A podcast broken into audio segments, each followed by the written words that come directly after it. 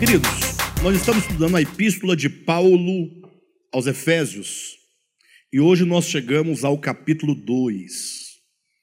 De acordo com a estrutura do texto, certamente nós estamos, é, entraremos hoje para uma segunda etapa dos nossos estudos.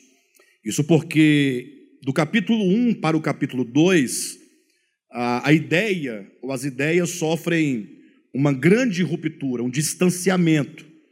Uh, não que não haja continuidade no pensamento, mas é porque o capítulo 1 ele trata da economia de Deus ele trata acerca do Cristo de Deus e da sua obra para conosco, ou para com nós, os que cremos, da perspectiva divina.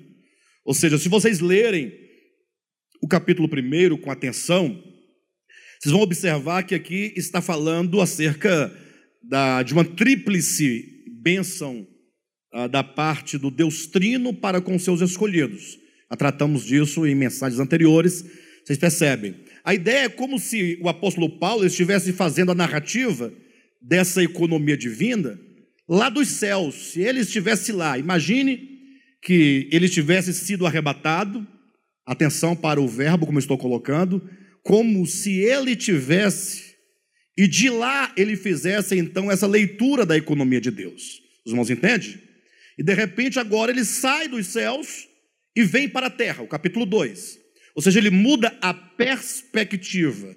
Ele agora vai falar também da economia de Deus, vai falar dos mesmos pontos, ou da maioria dos pontos tratados no capítulo anterior, mas agora ele mudou a perspectiva, ele mudou o ponto de vista e de orientação é, em que ele fala. De modo que nós demos para o tema dessa mensagem o seguinte título, né? É, um salto do céu para a terra da eternidade para o tempo. Dá para entender? Um salto do céu para a terra, da eternidade para o tempo.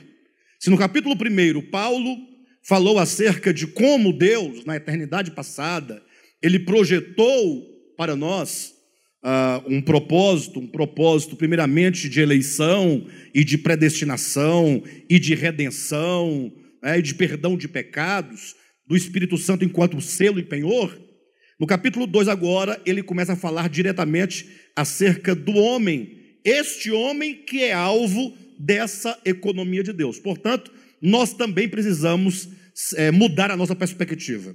A partir do capítulo 2, olhemos ah, da terra diretamente para o homem e falando acerca do homem e da condição do homem na qual ele se encontra. Por isso o capítulo 2 começa dizendo assim, ó. Vamos ler aqui alguns versículos e vamos fazendo a explanação aos poucos, né? Ele vos deu vida, estando vós mortos nos vossos delitos e pecados, nos quais andastes outrora, segundo o curso deste mundo, segundo o príncipe da potestade do ar, do espírito que agora atua nos filhos da desobediência, entre os quais também todos nós andamos outrora, segundo as inclinações da nossa carne, fazendo a vontade da carne dos pensamentos, e éramos por natureza filhos da ira, como também os demais.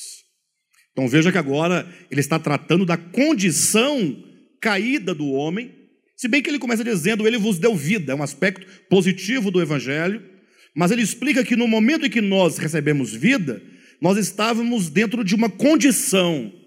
Portanto, o apóstolo Paulo, ele apresenta a condição dos homens antes de receberem vida e mesmo até o momento em que ele recebe vida da parte de Deus. Ou seja, esse receber vida, certamente ele vos deu vida, esse aqui é o ponto inicial da conversão de uma pessoa seria o ponto inicial quando alguém começa a experimentar essas bênçãos de que Paulo fala no capítulo 3.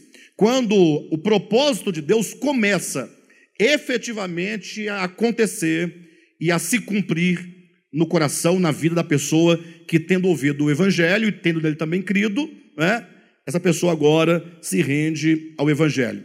Essa noite eu quero falar um pouco para os irmãos acerca da condição dos homens. Quero falar, portanto, essa noite um pouco sobre a condição do homem. Interessante que quando nós falamos de Evangelho, e nós vemos muito isso acontecer quando você ouve alguém é, que prega o Evangelho, ou gosta de anunciar o Evangelho, seja em praça pública, seja como for. Geralmente eles falam: olha, você é um pecador, Jesus morreu para te salvar, e ele quer te levar para o céu, ele quer te abençoar. Aí uma série de coisas positivas, né? E embora tudo isso tenha algum sentido e seja de certo modo verdadeiro, o apóstolo Paulo, ele tem o costume, pelo menos eu vejo aqui em Efésios e também em Romanos, quando ele vai anunciar o evangelho, ele costuma começar apresentando o aspecto negativo que é o start para o começo do anúncio do evangelho. Ou seja, você não pode chegar para alguém e falar assim: "Olha, você precisa de salvação. Você precisa de redenção. E a pessoa perguntaria, mas por que? Eu teria que ser salvo de quê, por exemplo? Então, muita gente hoje em dia acaba se convertendo, entre aspas, a Cristo, a um suposto Cristo, a um suposto evangelho, a uma igreja evangélica, é geralmente atraído por uma promoção ou por uma liquidação que costumam fazer. Ou seja, eles entendem que é, eles têm que oferecer um tanto de coisas, como emprego, cura do corpo, oferecer algum tipo de libertação de alguma perturbação mental, ou qualquer coisa, mas que não é exatamente a salvação daquilo de que o homem precisa de ser salvo. Então muitas pessoas acabam ah, agregando a uma comunidade cristã ou evangélica, buscando é, ganhar alguma coisa da parte de Deus, ou até mesmo com medo de ir para o inferno, com medo de morrer, com medo do coronavírus, né? e agora começa, vai que eu morro e eu vou para o inferno. Então ela acaba movido por esse medo de um destino eterno, de uma eternidade no sofrimento, acaba ah, supostamente se convertendo.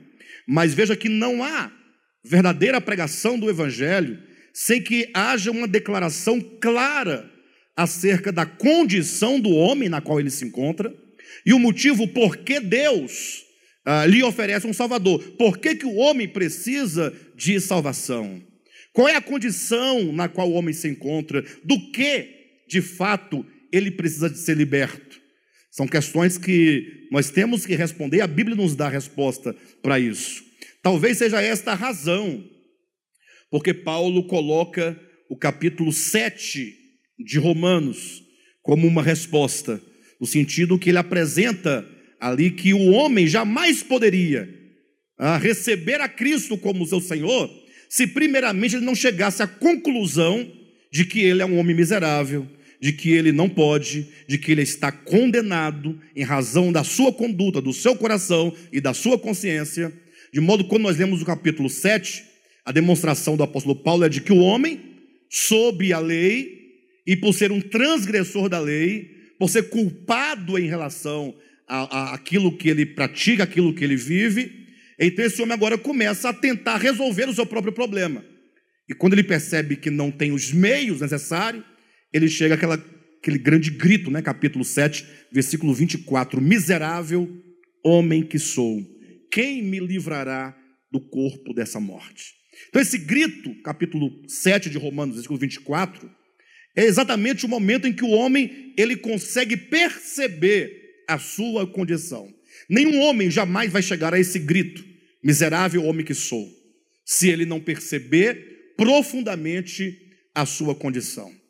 E esse é um ponto, talvez, a ser analisado, porque quantos, hoje em dia, com tanta falsificação do evangelho, começaram a sua vida cristã a partir de uma desilusão consigo mesmo, a partir de uma percepção da, da, do seu coração mau e perverso, do seu coração caído, da impossibilidade de agradar a Deus. Então é preciso que nós entendamos que este momento é crucial. Capítulo 1 de Romanos também nos traz essa ideia. Vamos perceber que no capítulo 1, versículo 16 e 17, Paulo ele diz: Olha, eu estou, eu sou enviado para anunciar o evangelho, o qual é o poder de Deus para a salvação de todo aquele que crer. Ele dá o conceito de evangelho. Evangelho enquanto poder de Deus para a salvação de todo aquele que crê. O problema é que a pessoa fala assim, mas salvo por quê? Salvo de quê? Aí no versículo 18, portanto, ao invés de ele começar a desdobrar os aspectos do evangelho, não, ele fala: a ira de Deus se revela do céu contra toda impiedade e perversão dos homens que detêm a verdade pela injustiça. Aí ele começa a descrever a condição do homem. O homem que, tendo recebido da parte de Deus a revelação necessária e suficiente, porque Deus lhes revelou, porque Deus lhes mostrou ah, o próprio Deus, Deus foi manifestado na criação, ou seja, por meio das coisas criadas, Deus se dará a conhecer os atributos invisíveis de Deus, o seu eterno poder, a sua própria divindade são manifestadas, e diante, portanto, desta manifestação divina, o que aconteceu? Os homens não deram crédito, tendo conhecimento, ou seja, aquilo que de Deus se pode conhecer chegou até eles, e tendo, portanto, tal conhecimento, eles preferiram dar as costas à verdade. O que é a verdade? A verdade é Deus. A verdade não é simplesmente como dizem, né? Geralmente, quando você ah, ah, ouve acerca do credo de determinada denominação religiosa, eles vão colocar alguns pontos dogmáticos como sendo a verdade. Por isso tem algumas instituições que falam: olha, o sábado, o a guarda do sábado é a verdade. Outros dizem: o véu é a verdade. Talvez não diga exatamente que o véu é a verdade, mas dizem assim: as igrejas que não têm a prática do véu não têm a verdade. Então ficou subentendido. Né? E assim, cada instituição é, estabelece alguns dogmas, né? não raras vezes tirados de textos recortados da Bíblia, textos descontextualizados, e eles acham, portanto, que verdade é aquele paradigma de compreensão que eles possuem. Ao passo que o que é a verdade? A verdade é Deus. Deus é a realidade de todas as coisas. E, portanto, a negação de Deus quanto aquilo que ele é, enquanto ser eterno, aquilo que lhe é devido, a glória que se deve dar, o reconhecimento de que tudo procede dele, de que nós vivemos nele, por meio dele, para ele. É esse reconhecimento de Deus que, quando negado, é dito que os homens detêm a verdade, não permitem eles não permitem que a verdade se expanda dentro deles, ganhe os seus corações. A verdade ela é reprimida e eles se dão e se entregam completamente, a, como diz o texto, né, a, para a injustiça. Ou seja, o que é injustiça no contexto de Romanos capítulo 1? É toda forma de vida que nega a Deus o que lhe é devido. Então Paulo passa a descrever a condição do homem, capítulo 1, de Romanos, capítulo 2, até uma parte do capítulo 3, o apóstolo Paulo vai fazendo toda uma descrição da condição do coração do homem. De modo que aquele que entende, no entendimento, na mente e no coração, a sua real condição, enquanto um homem errante neste mundo, enquanto uma existência neste mundo, essa pessoa, ao compreender no coração, ele vai chegar ao ponto de clamar: miserável homem que sou. E aí começa, portanto, efetivamente, as suas experiências no que diz respeito ao Evangelho. Aqui em Efésios, o apóstolo Paulo, ele coloca assim a condição do homem antes ou até o momento em que Deus lhe deu vida. Ele vos deu vida, estando vós mortos nos vossos delitos e pecados. Versículo 2: Nos quais andastes outrora. E eu chamo a atenção dos irmãos para esses dois pontos: estando mortos e, entretanto, andando.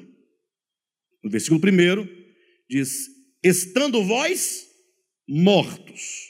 Versículo 2: nos quais andastes outrora. Ou seja, enquanto estávamos mortos nos delitos e pecados, nós estávamos andando nos delitos e pecados.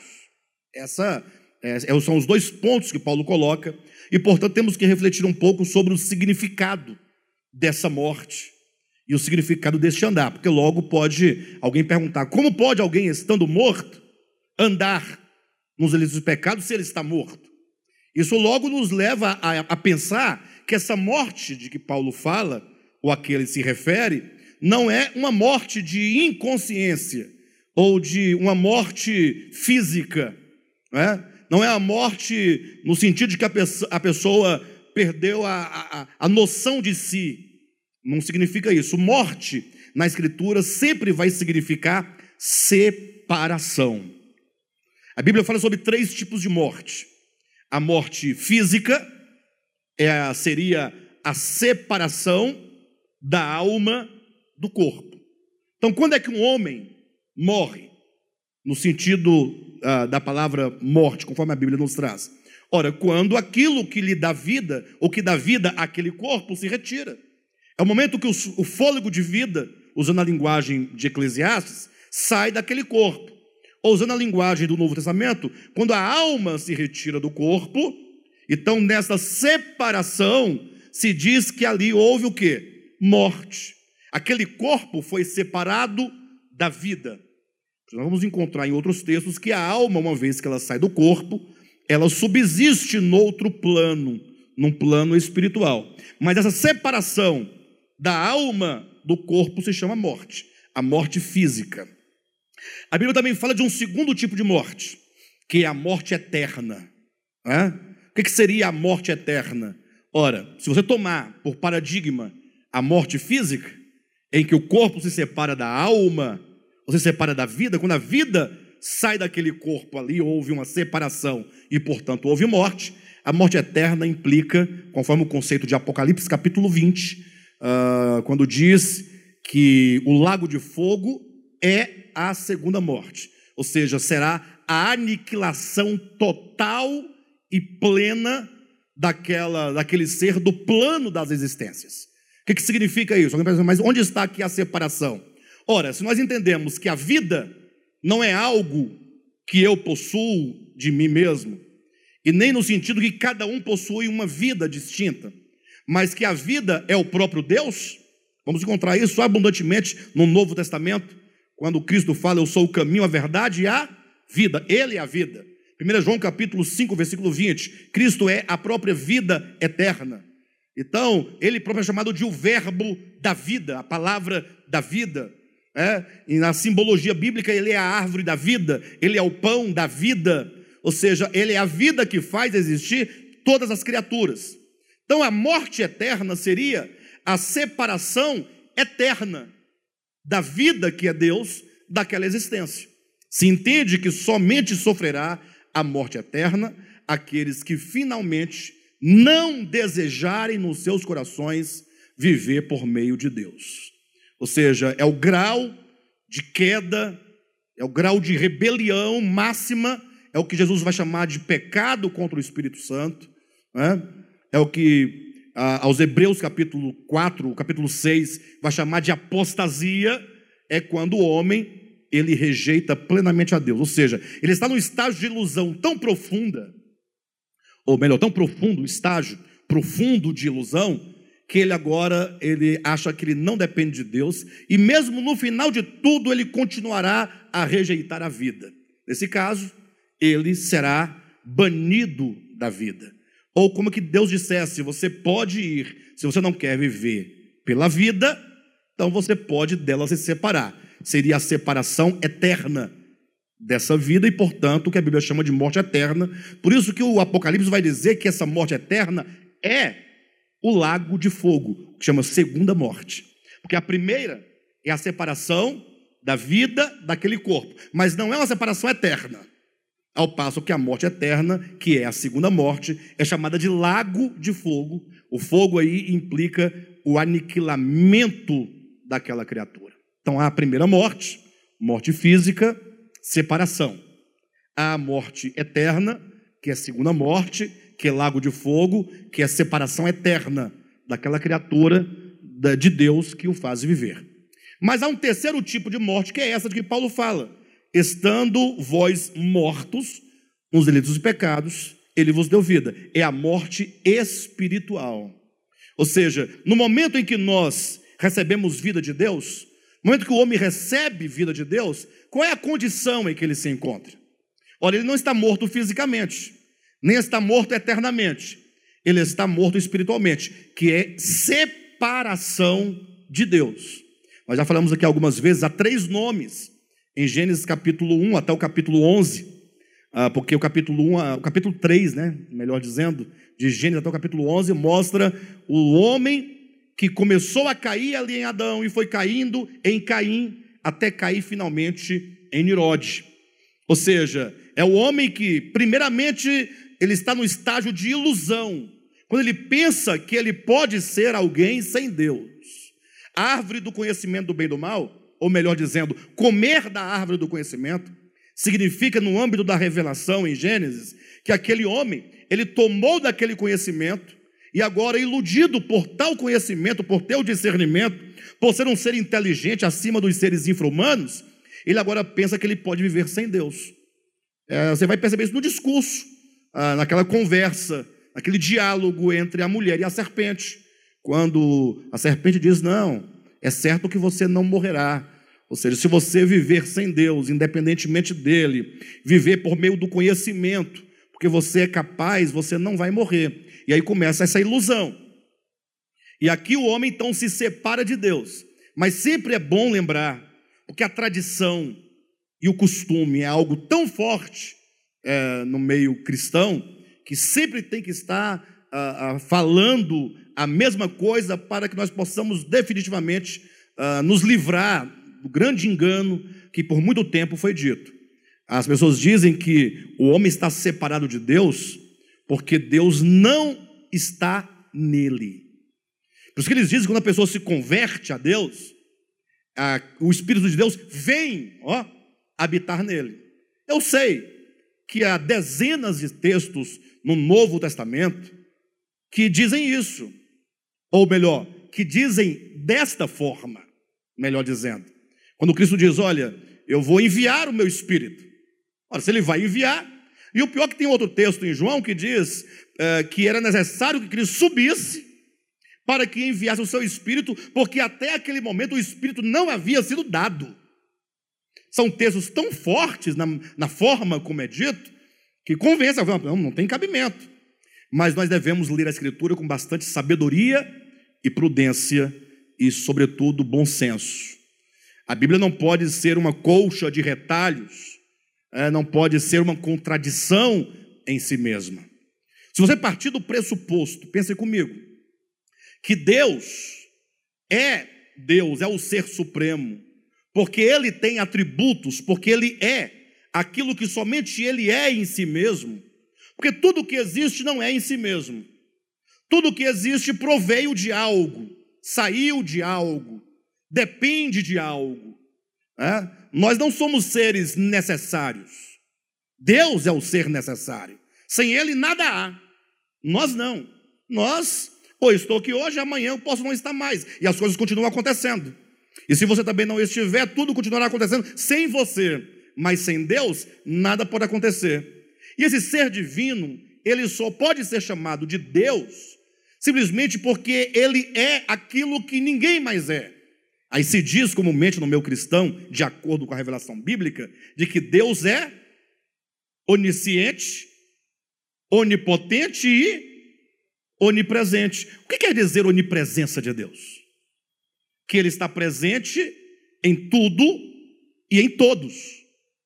Não pode haver um lugar onde Ele não esteja, porque quem está sujeito ao tempo e ao espaço são as criaturas.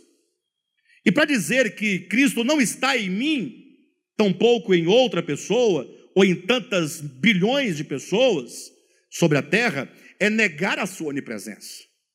E você falar em termos que o Espírito Santo virá, ou que vai vir do céu à terra, ou daqui para aí, você está falando de movimento. E o que é movimento? Senão uma relação de tempo e espaço. Ou seja, eu estou no ponto A, e preciso chegar onde eu não estou, no ponto B. E há, portanto, uma distância entre o ponto A e o ponto B. Então, o caminhar de um ponto a outro seria um movimento. Ó. Então, não se pode falar de modo absoluto que Deus vem ou que Deus vai, ou que Deus não está, porque isso é negar a sua, a sua onipresença. Alguém pode perguntar, pastor, mas por que a Bíblia usa essa, essa linguagem então? Olha, a Bíblia ela não é um livro de Deus, Ele é um livro do homem. É de Deus no sentido da sua inspiração. Mas é um livro humano. Não pense que no céu tem Bíblia. Né? Os anjos. Ó, oh, chegou o momento de lermos a Bíblia. Cada anjo pega a sua Bíblia. Aí o anjo pergunta: qual a versão que eu vou usar? Não, isso não existe. A Bíblia é para nós. E, portanto, ela vai usar sempre uma linguagem humana, que é para humanos que ela foi escrita. E como toda a nossa perspectiva é espaço-temporal, assim ela diz.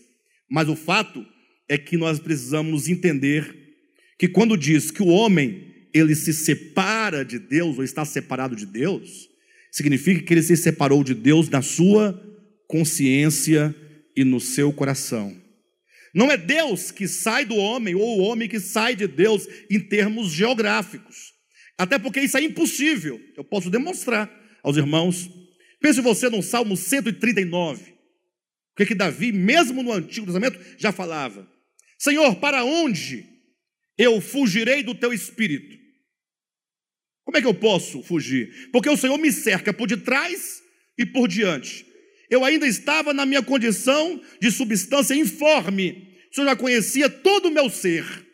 Ou seja, eu estou permeado da Sua presença. Se eu subo a mais alta montanha, lá tu estás. Se eu desço a mais profundo do abismo, lá tu estás. Ou seja, eu não posso sair da tua presença, não tem como eu me retirar de ti. E o que Paulo diz em Atos capítulo 17, versículo 28? Que nós vivemos nele, que nós nos movemos nele, que nós existimos nele. Como pode alguém que se move, vive e existe em Deus se retirar de Deus? Não chega a ser um absurdo? Vocês entendem que tem essa, esse paradoxo? Uma coisa é a declaração da verdade, de que nós vivemos nele.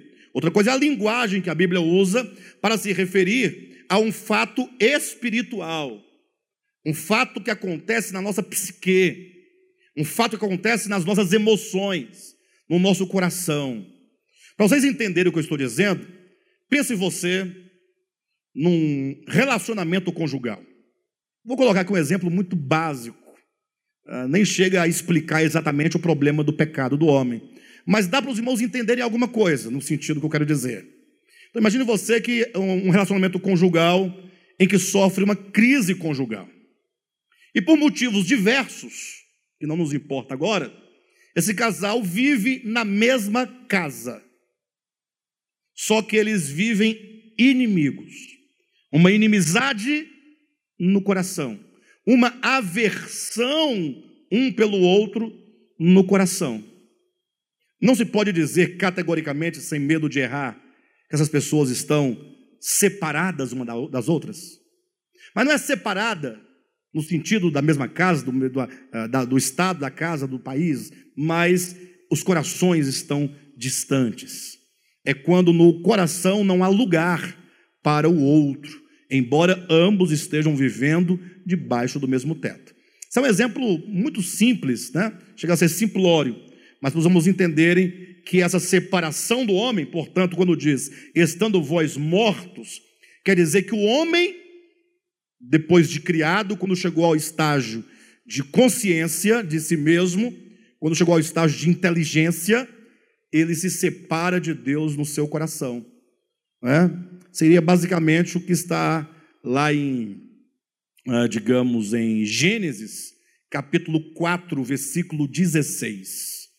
Olha como nós devemos entender a Bíblia com olhos bastante espirituais. Está dito assim: Caim, saiu Caim, ou apartou-se Caim da presença de Deus e foi habitar numa terra chamada Nod. Me pergunto, como alguém pode se apartar da presença de Deus?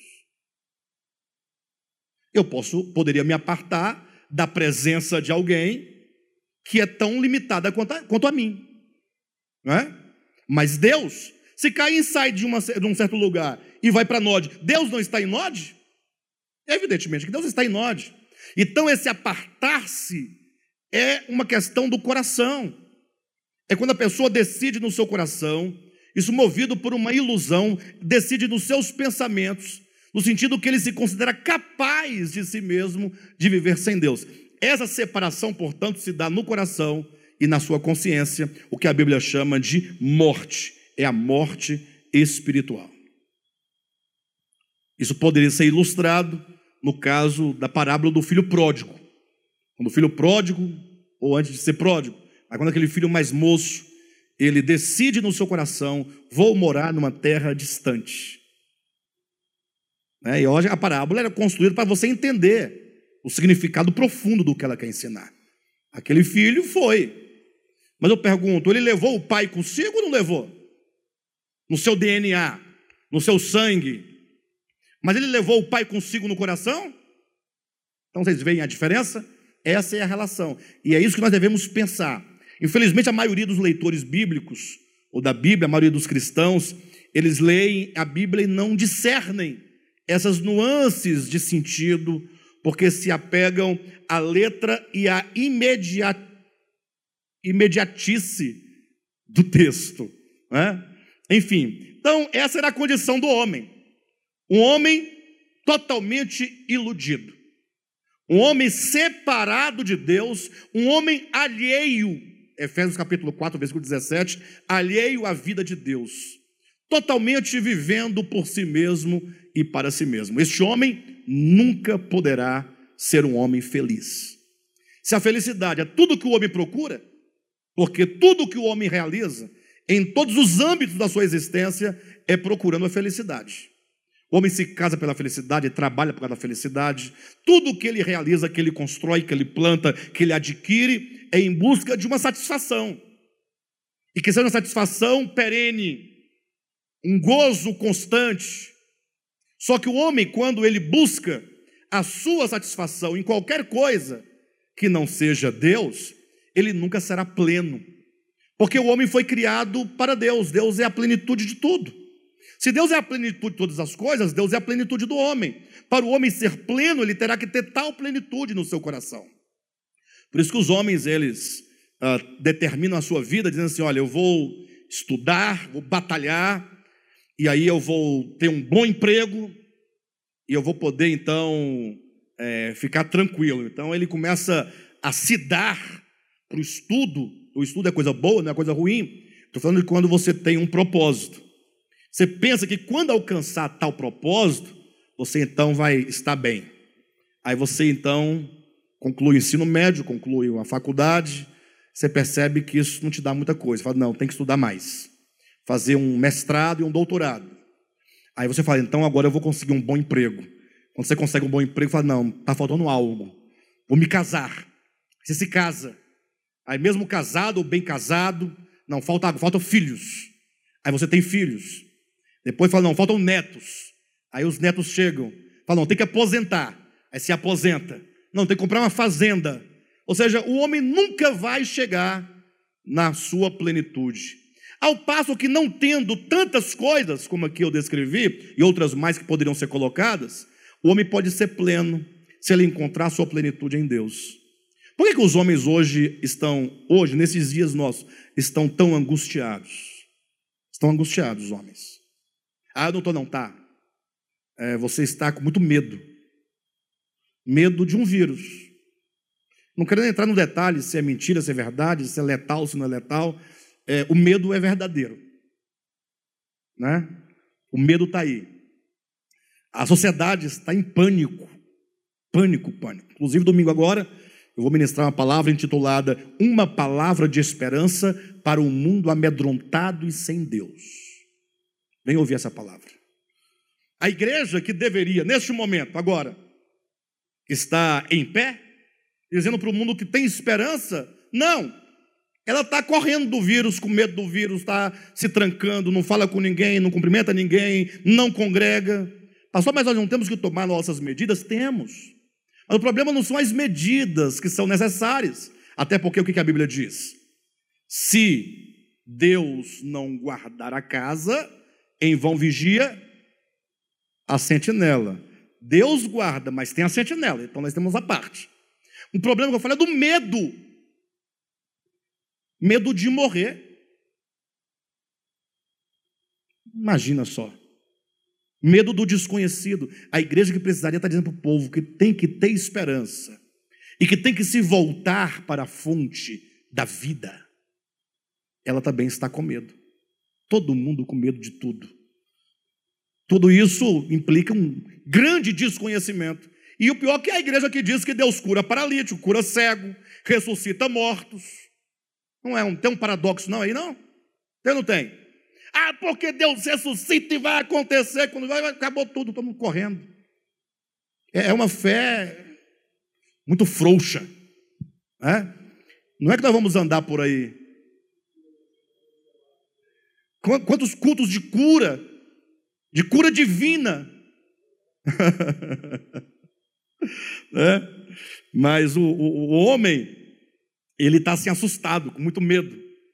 É, isso é desconhecimento da verdade. Isso é desconhecimento de Deus.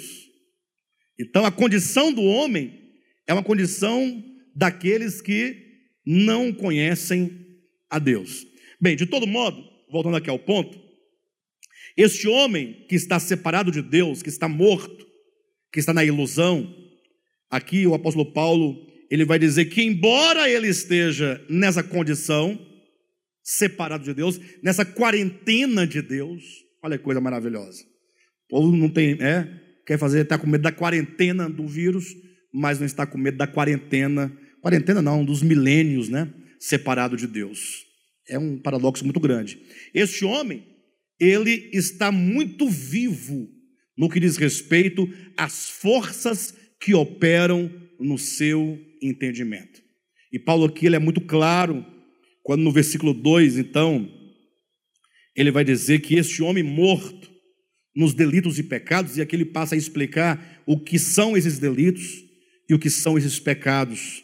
Ele diz: nos quais, nos quais, ou seja, nos delitos e pecados, andastes outrora. Seja, os homens estavam se movendo, vivendo em harmonia com tudo aquilo que não é Deus. Ou seja, o homem, ele não pode ser pleno, porque agora ele deixando a plenitude, ele procura se preencher com aquilo que ele mesmo pode produzir. Exatamente aquilo que está em Jeremias, né? Dois males cometeram o meu povo contra mim.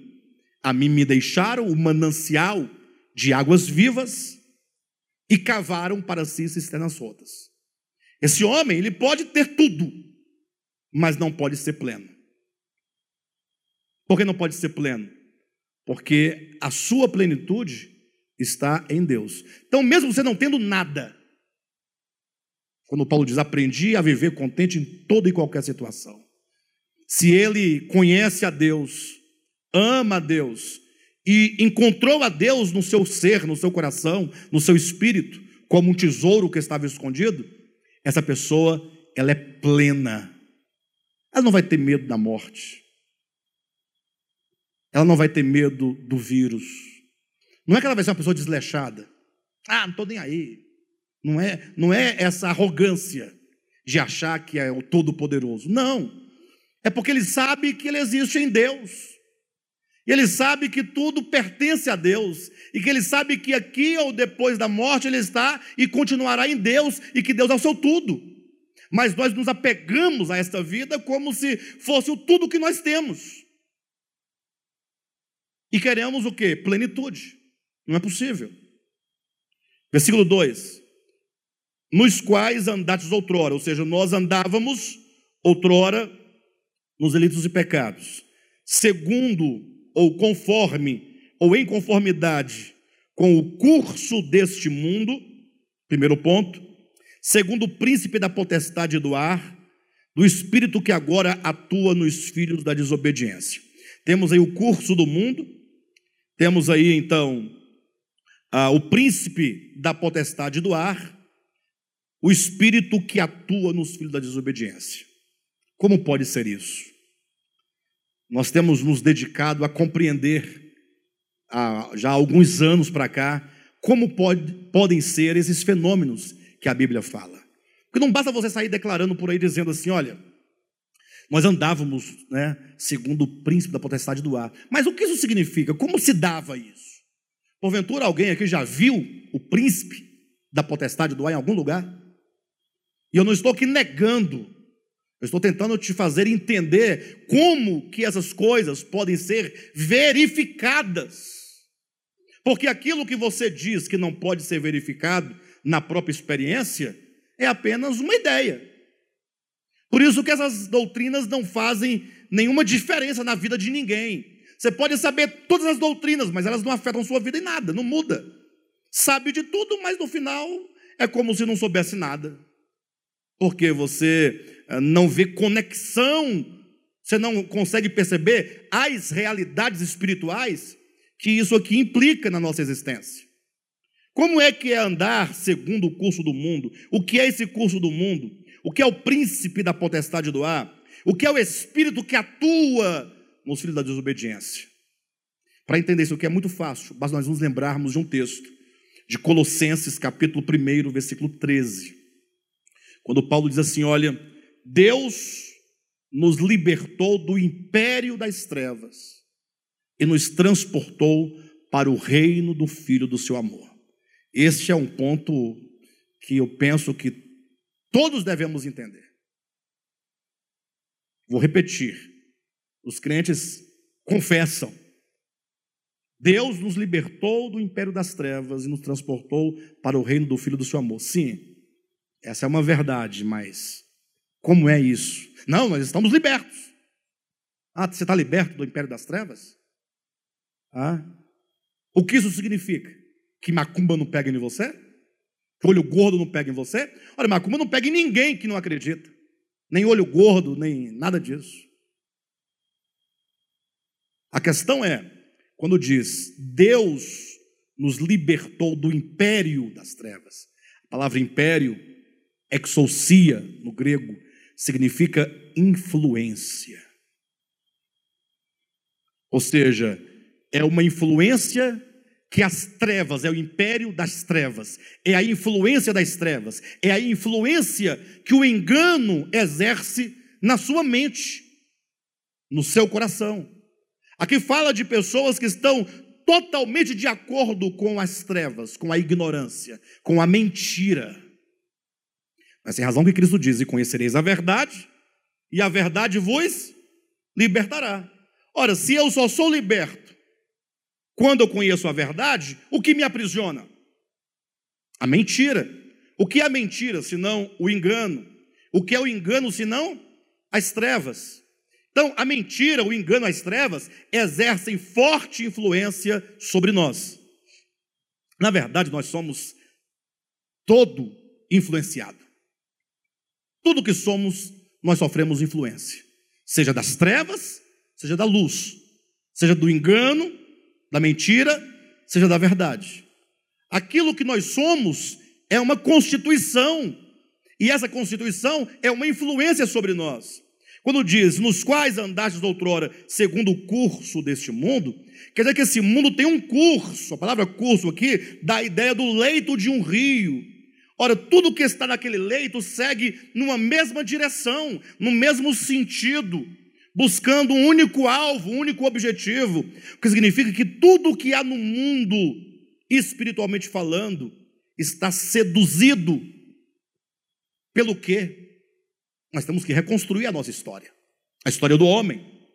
Lembre-se que toda a história do homem em relação às trevas e à luz, em relação a Deus e ao diabo, em relação à verdade e à mentira, começa lá em Gênesis 3.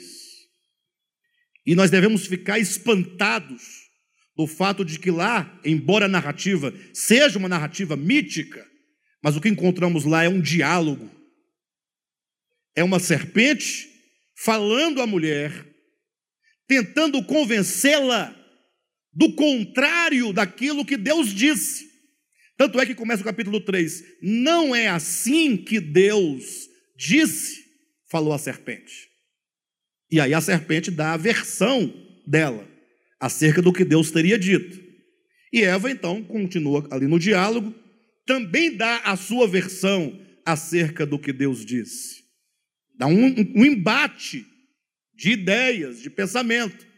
E aí a serpente, não podendo distorcer, ou torcer, como você queira, o sentido do que Deus disse, chegou a negar o que Deus disse. Esse é o caminho do engano. Primeiramente, você quer enganar? Distorça as palavras. Modifique o sentido das palavras. Schopenhauer foi o mestre dessa arte que escreveu um livro inteiro, A Arte de Enganar, né? Ele, você quer vencer um debate? Então, distorça as palavras do seu opositor. Repita o que ele está dizendo, mas modifique o sentido. Você vai desestabilizá-lo. Você vai confundi-lo. Ele colocou mais de 100 ah, princípios como vencer o seu oponente num enfrentamento, num debate. Quer dizer, é muita perversidade de pensamento. Lógico que quando você está lidando com um filósofo, você jamais pode confundir o que ele está dizendo com a pessoa dele. Assim como quando você lê um poeta, não confunda, porque ali ele está apresentando uma ideia que no final ele pode estar querendo apenas dizer: isso é o que fazem quando querem enganar. Não necessariamente ele está dizendo que isso é ético, que isso é moral, que isso é bom, que isso é divino, nada disso. Temos que tomar cuidado com as leituras, porque nem sempre a intenção de quem diz é aquela que se compreende na leitura imediata. De todo modo, o caminho é a serpente, primeiramente, distorce o sentido. Né? Deus havia dito: de toda árvore do jardim comerás livremente. Pode comer de tudo. Mas da árvore do conhecimento do bem e do mal, não. Ou seja, você pode viver de tudo isso aí, mas você não pode viver pelo conhecimento. Conhecimento, quando não é dosado com o que é divino, ele te torna orgulhoso. É o que Paulo diz em 1 Coríntios capítulo 8. Né? Diz que o amor edifica e o saber, o conhecimento, ensoberbece. Então ele distorceu o sentido. O diabo falou, a serpente disse: Não foi assim que Deus disse: Não comerás de toda árvore. Deus disse: De toda árvore comereis. Ela disse: De toda árvore não comereis. Só mudou a ordem. Aí a mulher disse: Não, não foi assim. Deus disse que nós podemos comer de todas as árvores. Da árvore do conhecimento, entretanto, não podemos nem tocar e nem comer. Me parece aqui, na primeira leitura, que a mulher já estava sendo seduzida pelo engano, uma vez que ela altera um pouquinho o falar divino, que não consta, não toqueis. Quando o inimigo ele percebe que ele não consegue por meio da distorção, aí ele vai por meio da negação. A mulher disse: Porque se não morreremos, serpente disse: É certo que não morrereis. Olha o texto: Vendo a mulher que a árvore era boa, agradável à vista, boa para dar entendimento, esse vendo mostra um processo de sedução. Como que a serpente caída rasteira, já estava influenciando a sua mente e o seu coração. A ideia que o texto nos apresenta é muito clara. Em nenhum momento houve ali uma, uma tentativa de obrigar pela força que a mulher se voltasse contra Deus. Não é usado isso. Mas ali toda a queda acontece por meio de um diálogo, por meio de um discurso, por meio de torcer as palavras, de negar, para gerar na mulher, agora, sob essa influência das palavras, um posicionamento ante Deus. A palavra império quer dizer as influências que são exercidas. Não confunda exousia com o dunamis, né, o dunamis, que seria um poder, um poder de dinamite, um poder de explosão. Ou seja, não é uma força que te obriga a algo, mas é uma influência. E toda influência é sutil. Então, reconstruindo a história da queda do homem, e lendo aqui em Efésios capítulo 2, fica claro que esse curso do mundo fala de um segmento, de uma direção, de um fluxo natural de todos aqueles que estão sob aquela força de influência da mentira. Inclusive essa influência, ela é tão forte, mas ela é tão forte que os homens amam a mentira, aborrecem a verdade, mesmo quando se deparam com a verdade e desmascaram a mentira. É tão mais fácil a pessoa ser enganada. Eu vou dar uma prova cabal como é a pessoa gosta de ser enganada. Querem ver algo? Digamos que o. Posso pegá-los como exemplo? Casal? É hipotético. Né? Vou tomar aqui o Cadmo e a Cadma para representar qualquer um de nós, qualquer casal.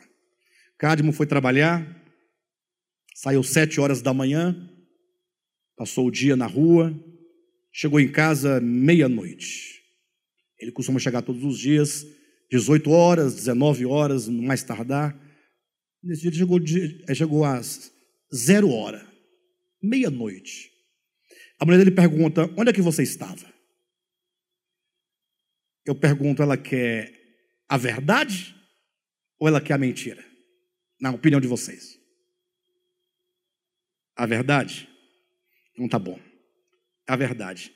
Ah, vamos dizer que o Cadmo vai mentir. Não, envolvi, tive um problema lá com uns, uns créditos que eu tinha que receber com a pessoa, a pessoa me enrolou e depois a máquina deu problema. Ficamos até agora tentando resolver o problema e não consegui. Seria isso uma suposta mentira. Isso é hipotético. A Cadma se dá por satisfeita ou não? Hã? Não, se dá por satisfeita. Ela confia nele. É hipotético. Tá bom, ele está mentindo, mas ela sabe que é mentira? Ela não sabe. Ela vai fazer o quê? Vai brigar? Vai, vai querer tirar as provas? Quem era essa pessoa? Chama essa pessoa aqui agora. Quem faz isso já tem um problema. Dentro de um casamento normal, que está equilibrado, não, tudo bem. Coitado do meu marido, vou preparar uma janta, você vai tomar seu banho, estou arrumando aqui. Coitado, o bichinho trabalhou muito, só que ele tá, estaria mentindo. Vamos pensar hipoteticamente. Mas digamos que ele fale a verdade. Olha, eu estava saindo, né? Me encontrei com uma amiga da faculdade, não havia há 10 anos. E aí, papo, vai, papo vem, conversando, colocando o papo em dia, tanta conversa. Paramos num barzinho para tomar um chopp, ficamos aí tomando chopp, não aconteceu nada não, mas é, ficamos até agora meia-noite. Ele falaria, teria falado a verdade. Vai ter problema? Vai ter problema? E se não tivesse falado a verdade, daria problema? Agora imagine se fosse outra coisa. Imagine que fosse outra coisa, ele pedisse perdão encarecidamente. Poderia até ter um suposto perdão, mas ia ficar o resto da vida dizendo aquele dia. De vez em quando volta aquela situação. Né? Ah, mais ou menos assim, olha. Vocês gostam do Alexandre, né? Vocês, poxa, o Alexandre é bacana. Vamos dar um exemplo para é, quebrar a tensão de vocês. Alexandre é pessoa bacana, vocês me conhecem, eu venho aqui, eu falo da palavra, a gente conversa tal. Uh, mas de repente alguém fala assim, Alexandre, quem é você? Eu falo assim, eu sou uma pessoa, se eu fosse falar tudo o que sou de fato e de verdade, abrir o jogo, talvez vocês não gostariam de mim. É bom que vocês pensem que eu não sou aquilo que sou. Vocês entendem o que eu estou dizendo? As pessoas gostam das outras enquanto elas pensam que a pessoa é o que ela não é. No, no dia que descobrem que a pessoa não é o que era, deixa de gostar. A verdade, fala, não, parei, não dá. Era melhor continuar no engano. O engano é sedutor. Está a pessoa indo numa praça, está lá o homem das aquelas três tampinhas. Ali ninguém ganha. Ali é mentira, ali é truque, ali é esperteza. Todo mundo sabe disso. E você sabendo, você gosta de ficar vendo. É bom ficar vendo. Tem um mágico na rua tirando um coelho de dentro da cartola. Não existe tirar coelho. Ah, o coelho está lá dentro já, gente. O coelho não aparece. Você sabe que moeda não some. Mas por que nós gostamos tanto de ver a mentira, e você sabe que é mentira. Senhor está a vida todinha ouvindo tanta coisa sobre Deus que não é verdade. Muita doutrina que não é verdade. Mente, ah, mente em nome de Deus. fala o que Deus não é, no dia que a pessoa descobre que não é aquilo, ela agora não tem mais a mesma motivação de servir a Deus. Se ela outrora servia a Deus acelerada a 100 por hora, agora ela vai reduzir para 10. A verdade não é tão atraente. Mas isso é engano. Evidentemente que a verdade, por excelência, ela é extremamente atraente. Ela é capaz de nos fazer morrer por ela. Olha para Saulo de Tasso. Saulo era um homem distinto, diferente. Ele matava por causa do que ele cria antes de Damasco. Depois ele morria pelo que ele acreditava. Não houve alteração. Mas por que antes a gente fazia tanta coisa quando éramos enganados? E agora vendo, poxa, não deveríamos nós aumentar a intensidade, intensificar, porque agora tudo é verdadeiro, tudo agora é claro. Não, nós ficamos fracos. Perdeu a graça. Perde a graça. Isso é muito complicado. Uh, isso é a sedução, isso é influência. A influência que a mentira exerce sobre a nossa mente. Então, vocês quando diz: nos quais andastes outrora, segundo o curso deste mundo, segundo o príncipe da potestade do ar, do espírito que agora atua nos filhos da desobediência. Ou seja, há uma atuação. Que atuação é essa? Não é possessão, é influência. Por esse motivo, é que está lá, Paulo diz aos Tessalonicenses, que por, porque os homens amam a mentira, é que Deus permite a operação do erro, para eles darem crédito à mentira. Ou seja, a pessoa ama a mentira. Entenda o texto comigo. Não adianta Deus falar assim, você ama a mentira. Ah, eu não ama a mentira. Quem é que vai dizer que ama a mentira? Quem é que vai dizer isso? Ninguém diz que ama a mentira. Todo mundo ama a verdade. Então, para Deus demonstrar esse, essa falta de amor pela verdade, Ele permite a operação do erro. Para quê? Para que você que ama o erro, dê crédito a ele, e ao dar crédito, você exponha, portanto, a sua falta de amor pela verdade e o seu amor pelo engano. Quando isso é manifestado, agora surge a base para o juízo. O juízo, certamente, é aquilo que fica evidente pessoa que ela é julgada e, portanto, condenada, ela deverá estar ciente do seu próprio erro. Então, Deus permite que esse, esse falta, essa falta de amor no coração pela verdade seja exposta. Nós devemos orar a Deus constantemente, pedindo a Deus para que nós amemos a verdade, que nós desejemos pela verdade, que nós busquemos a verdade, uh, e que nenhuma dessas forças espirituais que operam no entendimento humano possam nos tornar cativos dela. Pelo contrário, o que diz o texto? Que Deus nos libertou do império das trevas seja um fato. Só pode dizer tais palavras: Deus me libertou do império das trevas, aquela pessoa que já não ama mais o engano e que diz: O Senhor me mostrou que é a verdade, que é Deus não dogma. E agora, eu sei que Deus é luz, conheço o caráter de Deus, os atributos de Deus, por meio dessa revelação, e portanto eu não quero nenhuma outra coisa que não seja a verdade. Aí se pode dizer que está liberto. Hoje em dia, nós somos pegos em tantas coisas pequenas. É tão fácil você deixar algo divino por qualquer coisa banal. O bom exemplo disso seria Esaú no Antigo Testamento, para ilustrar que havia ali uma questão do direito de primogenitura. E era coisa, uma das coisas mais valiosas que se dizia ter naquele tempo. Então, o primogênito, nos tempos antigos, ele tinha a primogenitura como um bem. Era disputada, era desejada. Quem não a tinha, muitas vezes, tinha até inveja de quem possuía a primogenitura. Mas, de repente, aquilo que era tão valioso no momento em que Esaú estava com fome, diz que ele troca esse direito de primogenitura por um prato de lentilhas. O que significa? Que a ideia de primogenitura enquanto algo que ainda para ele seria futuro, de fato não tinha nenhum valor. Se ele a amasse de fato e de verdade, ele morreria, mas não trocaria esse direito de primogenitura. Hoje em dia, não, nós, nós próprios arrumamos todas as maneiras de justificar a nossa condição. Isso prova que não raras vezes estamos sob a influência do engano. Isso é uma coisa muito séria, porque isso é uma denúncia, né?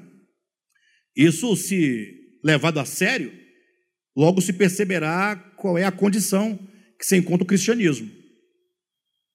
Né?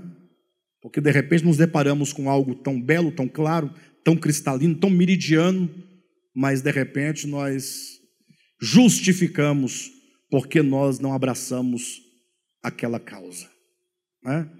Geralmente as pessoas que fazem palestras motivacionais, empresariais, essas coisas, costumam fazer um, um exemplo, o Cadmo sabe disso, de o, a pessoa que está ali palestrando, tira uma nota de 100 reais do bolso e diz assim, quem quer essa nota? Aí muita gente levanta a mão, senão todos levantam a mão. Mas ninguém levanta e vai lá buscar a nota. Quem quer essa nota? Levanta e. Ah, não, eu quero. Esse eu quero, sem reação. Vocês entendem como é que é? Com respeito à verdade, é desse modo. Né? Por exemplo, eu vou falar domingo, dentre vários textos, eu vou usar o texto do Salmo 91. Alguém conhece aqui Salmo 91? Aquele que habita no esconderijo do Altíssimo e descansa à sombra do Onipotente.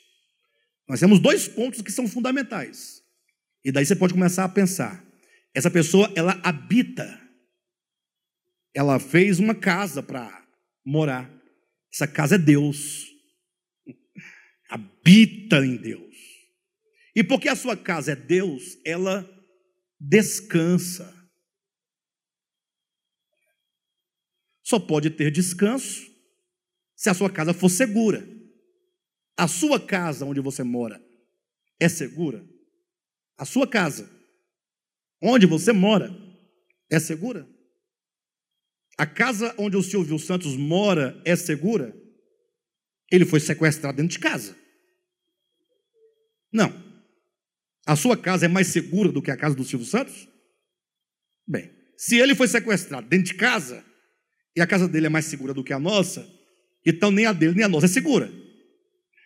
E por que não é segura? Porque nós mesmos estamos colocando fechadura, cadeado, uma peixeira debaixo do travesseiro, um 38, defendemos o armamento. Tudo isso é insegurança, é medo. É medo. Medo de que alguém roube o seu dinheiro, a sua joia, mate sua mulher, seu filho. Mas o texto diz: aquele que faz do Altíssimo a habitação, ele descansa, e não é qualquer descanso, é a sombra. E aí ele diz ao Senhor: Tu és o meu refúgio. O texto diz: Fizeste do Altíssimo a tua morada. Aí vem um tanto de declarações a partir daí, de segurança. Então, agora seria a hora de nós começarmos a colocar em prática a nossa fé. Pastor, e se eu fizer isso, não vai pegar em mim, não? Bem, sua pergunta já respondeu a sua. Já respondeu. A sua pergunta já disse tudo, porque você quer uma receita. E fazer de Deus a habitação não é receita. Né?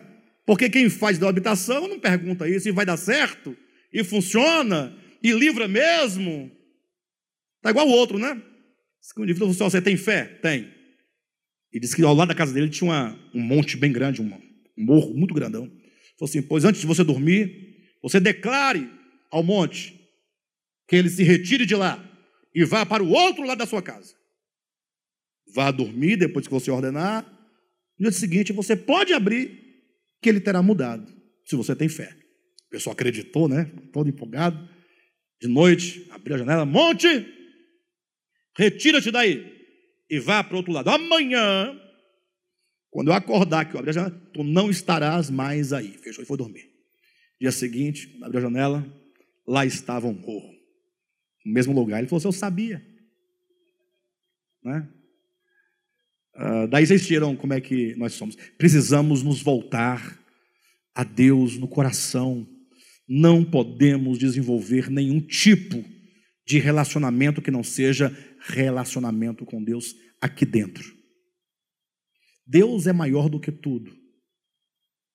Creia nisso. Não permita que nenhuma influência, nem influenza, domine seu coração e a sua consciência.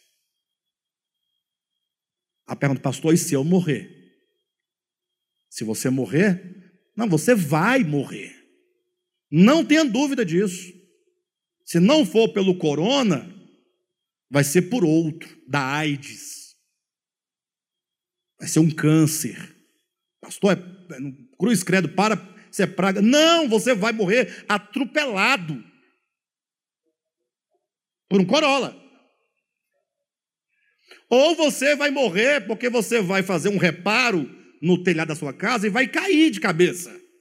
E pode ter seu bilhão para lá. Cai, morre. Ou você vai dormir e não vai acordar mais. Vai ser assaltado, vai levar um tiro, uma facada. Vai morrer empalado, crucificado, estripado. Vai morrer de susto, de velhice. Né? Vai morrer, não, você não vai escapar. Né? Vamos confiar em Deus. Ele é maior. Tome todos os seus cuidados possíveis, lave sua mão, né? passa o seu álcool em gel. Tá certo, tem que fazer isso mesmo. Evitar o que pode ser evitado, mas não perca sua confiança nele. Amém, queridos? Bem, estamos falando da influência, né?